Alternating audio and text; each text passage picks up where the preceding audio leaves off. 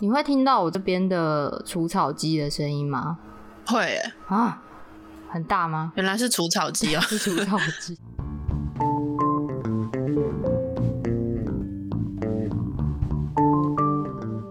Hello，大家好，欢迎收听本周的来点名音，我是新慧。我是阿珍，现在时间是六月二号的早上十一点。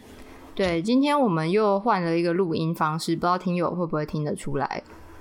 对啊，我们就是在测试各种远端录音的可能性。对，然后也在一直克服各种的困难当中。对，新蹦出来的困难。上周那个阿珍家的猫活猫砂引起一阵 慌乱跟骚动。对，而且我们就是隔了很好几周都没有听众留言，结果居然因为猫砂的缘故获得了一个评价。对，果然大家还是需要一些疗愈的日常小事情。对我们，所以我们今天就想说，可能最近疫情的新闻还蛮过量的。那对来点名音就先来讲一些，我们先跳脱一下疫情的资讯，来讲一些比较疗愈人心吗？或者是，或者是嗯一些比较跟疫情没有直接相关的事情。对，所以他们可能不一定是新闻，但是也是嗯、呃名人堂一直持续有在经营的一些议题，就是之前也有跟大家介绍过的动物权益的部分。没错，就是前几集的来电名音呢，其实有一集是跟大家分享那个太空猩猩汉姆的故事。对，然后就是因为那一集原本一开始是出于编辑的私心，但是分享之后，就是因为那时候其实还有找到其他，就是其实名人堂之前有一些相关的动物相关的文章，其实也觉得非常值得拿出来跟大家分享，所以就决定在这个机会拿出来。对，对，就是我们有一个合作的专栏叫做《动物当代思潮》，然后其中有一位作者肖仁轩，他的专业领域就是在黑猩猩的研究方面，所以我们今天都会介绍他的文章。没错，那我们就是从万中选二挑了两篇来跟大家分享。那今天第一篇呢是黑猩猩露西，人类文明中令人谦卑的身影这一篇。对，就是要介绍的呢，就是这一只叫做露西的黑猩猩的故事。然后可能一开始要先跟大家说，就是历史上我们有认识蛮多有名的露西们，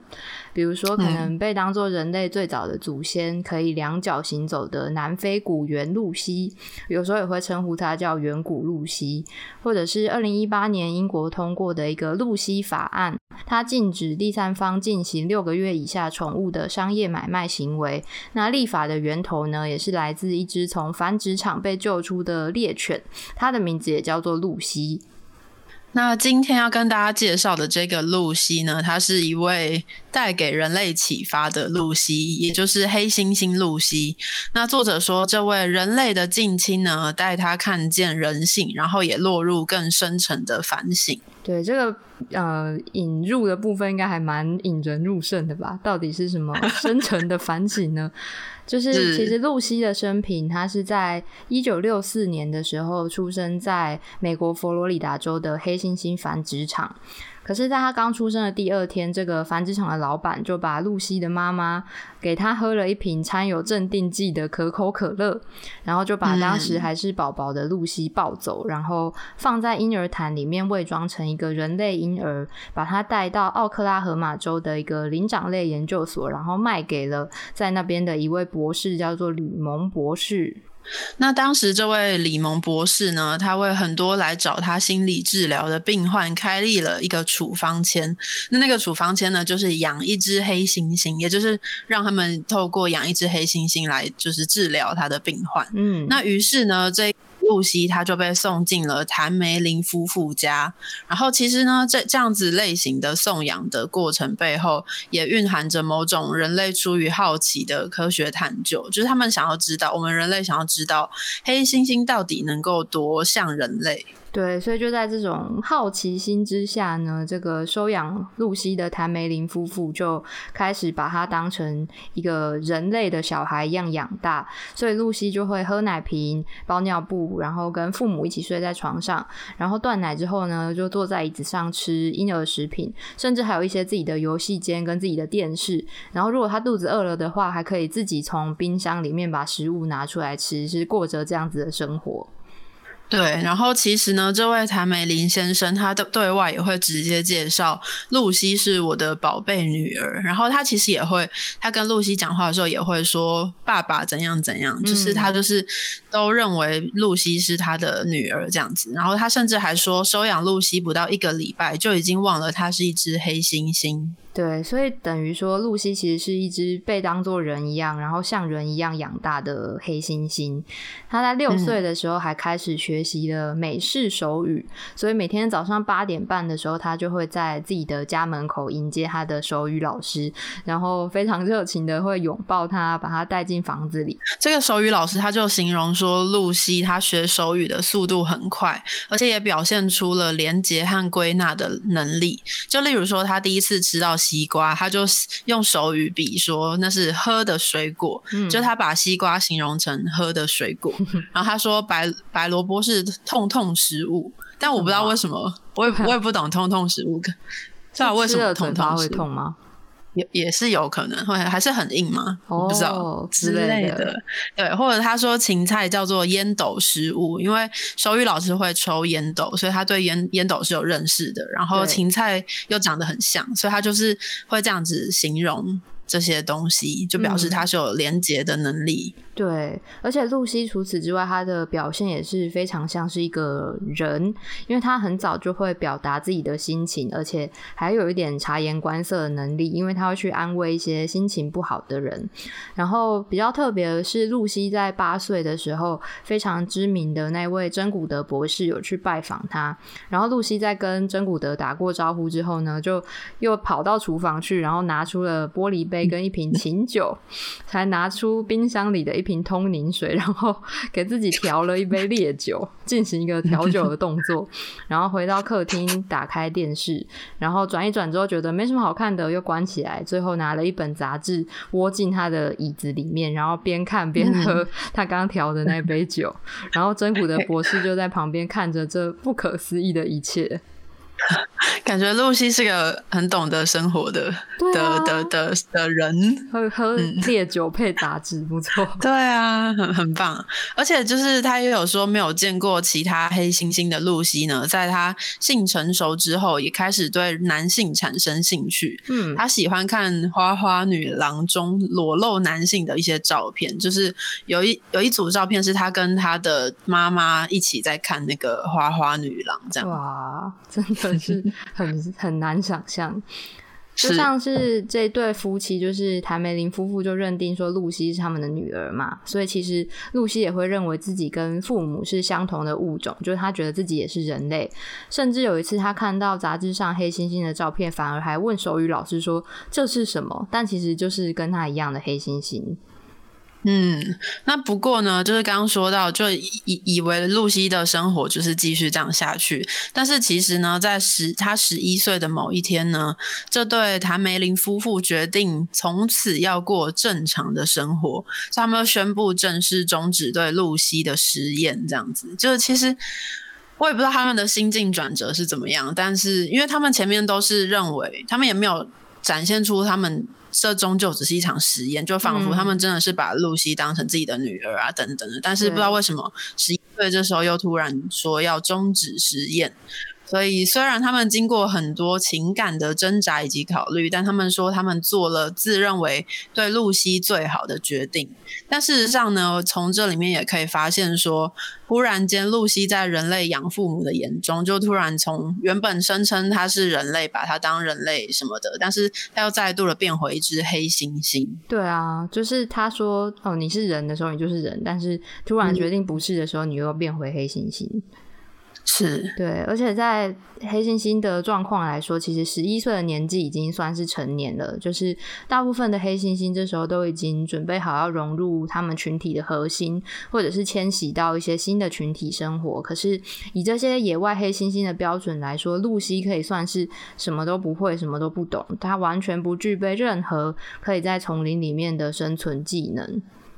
对，当时就是露西出生的那个繁殖场的主人就批评说，他形容说，你喝着热腾腾的咖啡，吃着别人为你烹调好的食物，那么你现在可不可以把身上的衣服扒光，然后爬到那棵树上去呢？对，就是在形容露西的状况。对，就是他被当成一个人养大，然后你现在突然跟他说你是黑猩猩喽，你给我回森林里去。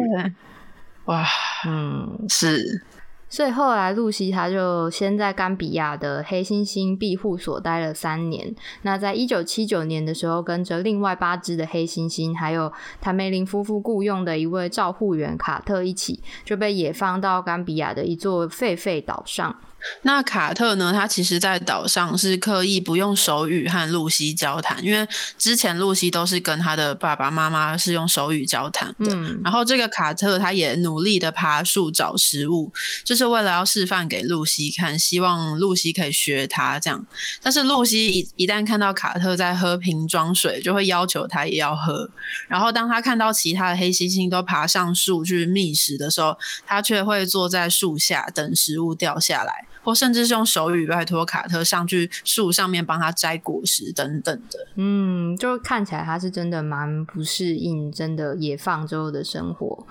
然后直到有一天呢，露西从地上捡起了一片树叶，然后就递到卡特的面前要他吃。卡特吃了一口，然后掰下一小片也给露西吃。最后露西也接受吃下那片叶子，所以这个有点像是仪式感的互动。之后，露西就好像真正接受了他被野放的这个现实，然后也开始靠自己的力量在岛上活下来，然后恢复了健康，还跟其他那八只黑猩猩建立了一个族群之间的关系。是的，那卡特他在一九八五年呢就搬离了那个狒狒岛。半年之后，他就带着露西他以前非常珍惜、很喜欢的物品，重新回到那个岛上。然后当时呢，露西看到卡特，也给了他一个非常欢迎的、热情的亲吻跟拥抱。那然后在短暂的相聚之后，露西就看了看那些卡特带过去的那些东西，就包括什么镜子啊，好像洋娃娃啊等等的这些东西。露西看了之后呢，就是转身走进丛林里。在这边，作者就说，或许露西真的变回一只黑猩猩了，感觉有一种他不再眷恋他在人类生活里面那些东西的感觉。是的，但是讲到这边，大家可能会想说，哦，所以这是一个就是被人类养大的黑猩猩重返自然的故事吗？但是，并不是一个这么完满的结局，因为在一九八七年的某天呢，卡特在岛上发现了露西的尸体，而且他的双手跟双脚都是被截断的。然后后来专家就认定说，露西应该是被入侵的人类所杀，因为他总是会在第一个出来迎接这些来到岛上的人类，只是这一次遇到的，并不像以往会对待他那么友善的那些人。哇，好伤心哦！对，而且为什么要为什么要截断他的四肢呢？对啊，但是好，总之呢，就是这位露西·谭梅林，她就是一九六四年生于美国佛罗里达州，然后在一九八七年死于非洲甘比亚，享年二十二岁。作者认为说，他是在对的时间出生在错的地方，然后又在错的时间回到了对的地方，因为对的人类而获得重生，因为错的人类而失去生命。这就是露西的一生。对，就是从我们前面讲到，他被带去被人类收养，最后又被被迫重返自然，然后最后又死在人类手上。然后作者在这边就有提出一个反省，就是他说自己过去一直都认为，好像鱼只要在水中就可以，一定可以游泳，然后动物到了野外一定都可以生存。可是。透过露西的故事才知道，说那种想法其实不过就是人类赋予一些非人动物在环境适应力上的天真烂漫，还有一种自以为是的乐观罢了。然后也可能是我们在野放的时候想要合理化自己的无知，或者是想要给自己一个卸责的借口而已吗？嗯，我觉得作者说的很，就是把我们心里面那些，其实心里面可能情绪是非常复杂跟模糊的，但我觉得作者把这些心理的感受讲得很清楚。对，然后他最后也说，如果要说黑猩猩露西带给我什么具有智慧的启示，大概就是谦卑了。因为检视露西跟人类相处的一生呢，其实是可以看见自己身为人的自私和野蛮。然后他也从露西身上看到他非常直接不做作、忠于自己天性的真诚表现。然后他放下过去承担生命转折的决断跟勇勇气呢，也是非常让人敬佩的。但难道我们人类跟非人动物的互动注定只有这种悲剧吗？作者说，其实他觉得，只有把心中的自我摆到一边，将对方置于重要的位置上面，才能真正的就是体认跟同理这样子，然后并且相互的接纳。对，所以就是透过这个露西的故事，然后我们也可以看到，就像作者说的，他反而会开始觉得应该要谦卑一点，而不是觉得说人类好像都是什么呃万物之灵啊，或者是多么厉害、多么高等的一种生命。虽然说，也不是说我们知道这些之后就能。得到一个很大的改变，或者是说从此就开始赎罪了。但我觉得至少 至少了解这样子的一个过程，跟人类他们跟我们的心理状态或什么的，就至少体认到这个是重要的吧。嗯嗯，大家会不会觉得今天第一篇就就这么沉重？太沉重，不是说要转换心情。那详细呢？如果大家想要读这篇文章，也欢迎到我们的网站去读。然后也我们有搭配一些照片。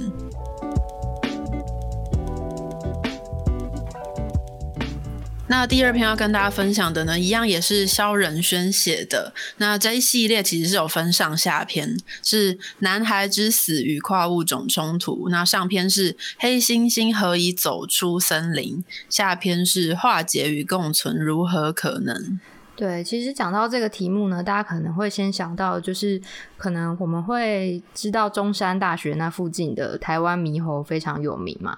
比如说在校园里的便利商店门口就会遇到一些猴子，甚至是最近好像外送员吧送东西到校内的时候，校方也都会先提醒外送员要注意一些事情，才不会吸引猴子过来。原来如此，对哇，然后还有那个猴子办公的照片。对对，就也产生很多迷因图之类的。对对对对，但其实呢，相关的案例就是呃，动物。跑进人类的所谓跑进人类的场域呢，其实也有其他的国外的案例，就是例如说加拿大卑诗省的居民，他们很常会在自家的后院里面看到漫步或休息的美洲黑熊，嗯，或者是这一次的主题其实是要跟大跟大家讨论的是非洲乌干达西部的一个村落里面呢，当地的居民跟黑猩猩的关系。对，这就要先回到二零一九年十一月八号的时候。国家地理杂志刊登了一篇深度报道，那里面就写到说，人类清除森林已经迫使饥饿的黑猩猩要袭击村庄的农作物，有时候黑猩猩还会杀死孩童，而村民又杀死黑猩猩。可是呢，这篇深度报道却被截取，然后翻译成十几篇的中文报道，然后标题也变得非常的夸大，比如说就有媒体以乌干达的黑猩猩饿疯了，开始杀人类儿童冲击之类的标题。然后就扩散到非常多的社群网络上面。对，那其实面对这样的中文标题跟内容呢，身为读者的我们，其实就是会对黑猩猩产生某种印象或感观感。嗯，那但是我们真的能够从短短的翻译报道里面，而且是比较夸大的方式，从中我们就可以了解这些人心冲突的原因和现况吗？对啊，因为我们可能可以从这些简短的报道里面知道事情的经过或是一些可能的原因，可是这样就够了吗？作者就觉得说，更需要知道的是各个案例发生的模式，还有当地人对黑猩猩的观感，以及目前人们为了维持双方和平所做的努力等等。这些其实在原文的深度报道里面都有提及，可是，在嗯中文媒体截取跟翻译的时候，反而都被忽略了。嗯，那在此之前呢，要先跟大家稍微介绍，因为也不知道大家对于黑猩猩有多多了解。这样，嗯，其实黑猩猩跟人一样是社会性群居的动物，然后它们的族群大小大概是会有二十到一百五十只左右的黑猩猩聚集成一个群体这样。然后通常群体里面的核心是成年的公星星群，而且会有社会社会的位阶。那其中就会有一个公星星是带领大家。的这个头或者是老大，那这位同时具有力气跟智谋的老大呢？他除了要带领大家巡逻领域边界之外，他其实也会决定整个群体的移动方向。对，所以黑猩猩群他们其实会做一种移动式的采集跟狩猎。那每天移动的距离大概是三到十一公里，醒着的时间里面有百分之四十三到六十二左右的时间都在觅食。那范围有多大呢？大概是十六到二十七平方公里，相当于六十一到一百零四个大安森林公园，好大哦。嗯，好大。对，所以大家就可以想象，如果整个台北市都是森林的话，里面其实可以。容纳十到十七群的黑猩猩，嗯，好好有画面。对啊，大家想象自己一天就是绕大安森林公园六十一圈，太多的感觉。是范围蛮大的，但其实这些森林里面，他们的食物跟粮食，譬如说果实啊等等的，其实状况也是非常不稳定的，就是每年不一定都有足够的食物可以吃。所以有时候如果粮食不足，或者是他们知道，哎，隔壁的领域的群体，他们那边果实非常的丰饶，这时候他们就有可能会大胆的跨界取食。为什么会说他们是大胆呢？因为黑猩猩对于入侵他群的黑猩猩。几乎是零容忍的，就是如果你你入侵到其他群体，你非常可能是会被强烈驱赶，甚至会被攻击致死的。那唯一能够从一个群体安全进入另一个群体的呢，就是母猩猩，因为母猩猩他们在成年之后会离群，然后加入另一个新的群体，传宗接代。但不过，黑猩猩对其他种类的动物的反应就不会这么就是强烈驱赶等等的，就是相较之下会比较宽容。例如说，就是刚刚也有提到的非常知名的人类真古德博士，对，或者或者是譬如说其他的物种狒狒等等的，就是跟猩猩群体之间的关系就是比较有弹性。嗯。那回到我们这一次的案例，就是乌干达的这个事件，因为当地黑猩猩的栖地缩小，然后又加上食物短缺，所以黑猩猩们就被迫退出了森林。然后加上农园中丰沛又香甜的果实，因为黑猩猩就是喜欢甜的水果，所以就导致他们跟人类的接触变得更加的频繁。事实上呢，其实就有一位学者，他叫做 McLennan，他就注意到当地的地景在二零零六年到二零一二年有非常巨大的变化，也就是说，这些黑猩猩他们必须面对栖地被改变的这个命运。就是具体来说，就是当地的这个布林迪镇，它是位于两个保护区之间的联络道路上面。那这两个保护区其实各有大概六百只的黑猩猩栖息者。但是这中间的土地大部分是当时的制度是人类是可以私有的，就是一九九八年呢，乌干达他们通过了土地法，就是将原本是传统土地所有权呢正式改为比较像是契约财产制，就是说人民可以直接拥有土地上面更更保障的拥有土地，然后甚至有权利可以砍伐森林去种植作物等等的。所以其实可以看到，在这个状况下面呢，黑猩猩的他们。的场域就会受到很大的改变。然后就等到这一位学者 McLennan 他在二零一二年再次回到当地研究的时候，情况已经变得非常的不同，因为大部分的森林其实都消失了，然后广泛分布着像是玉米田，然后种植木薯或是红薯这样子的的耕地，然后当地黑猩猩族群的个体数量也有些微的下降，那成年公猩猩的数量也减少，推测可能都是死于人类设下的陷阱。那讲到这边，大家可能会好奇说，那么当地居住在那边的这些居民是如何看待这样子的一个状况呢？文章里面是有提到，就是有一位当地的女族长，她就说，黑猩猩非常聪明，如果你不追逐他们，他们会是你的朋友；但如果你追逐他们，你就会看见火。就是意思是说，如果你可能是有点形容是会会产生冲突。嗯嗯。然后另外呢，也有人认为说，虽然黑猩猩会偷水果，但至少他们会让狒狒无法靠近果园。然后也有其他人是认为说，他们希望黑猩猩就是继续待在森林里面。然后这位报道人他在说这句话的时候呢，在旁边的人就有插嘴说：“但是森林已经没啦。”对啊，就其实反映了非常现实的一个状况，就是你希望黑猩猩继续待在森林，但事实上他们的森林就是不断的被人类开垦。嗯。对，所以这位学者他最后就希望可以鼓励居民们对黑猩猩采取一种比较宽容的态度。他就跟他的未婚妻一起创立了布林迪黑猩猩和社区计划。对，但其实也并不是每个村子或每个地方都是这样子的状况。就是在其他的村子呢，因为那边另外一个村子，他们曾经因为黑猩猩攻击，然后让他们。村子里面的六个孩子就是失去生命，那当地的年轻人就自行组成了自自卫队，要想要杀死这些攻击他们孩子的黑猩猩。当地的这个村长他就访接受访问，他就说，国际保育团体的人都会告诉他们，黑猩猩可以带来利益，就例如说有观光客啊等等的。但事实上，这位村长就他就说，他们看不到任何利益啊，因为黑猩猩正在杀死我们的孩子。就其实可以看到当地就是直接面对人心冲突的这些居民，他们其实面临非常也是很为难的处境。然后另外也有其他相似处境的人是说，希望不要杀了黑猩猩，但是让他们就是把他们带走，就是他们也是希望可以减少这样子的冲突。但作者就问说，但是你要把这些黑猩猩带到哪里呢？因为木因为乌干达已经没有空的黑猩猩栖地了。嗯。所以，其实虽然有很多人非常努力的要用各种方法来化解这种人跟黑猩猩之间的冲突，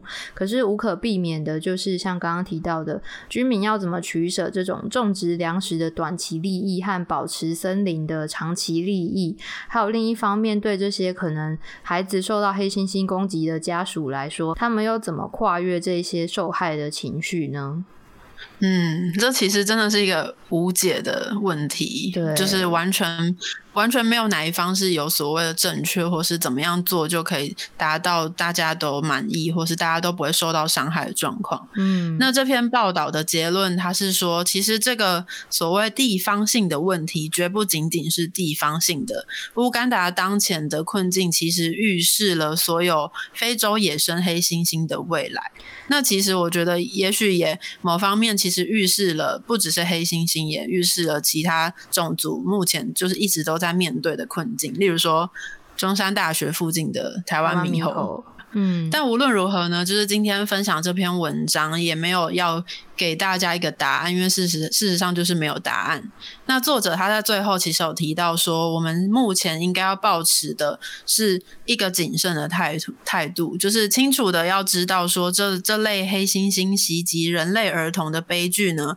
其实只是问题或冲突发展的一个结果，而不是原因。如果这样的结果是起因于人类对黑猩猩自然栖地的破坏，但我们人类又无法想到一个十全十美的方法去阻止它的发生的话呢，那至少我们应该要做到的是去检视到底说哪一个环节出了问题，而不是只是就是一直纵容人类自己只 focus 在，譬如说哇有有六个小孩被被黑猩猩杀死，然后很可怕，然后很血淋淋等等的，然后其实进进而就是让把标题，譬如说标题就是写的非常的耸动，嗯，其实某程度上也是让黑猩猩去承接我们的情绪。对，然后发泄完之后还是没有解决这些问题，是。所以最后作者也说，乌干达西部的这一场人心之间的冲突，人类居民绝对不是唯一一个感到绝望的一方。那其实动物当代思潮也有很多相关的的议题，例如说前面提到的台湾猕猴的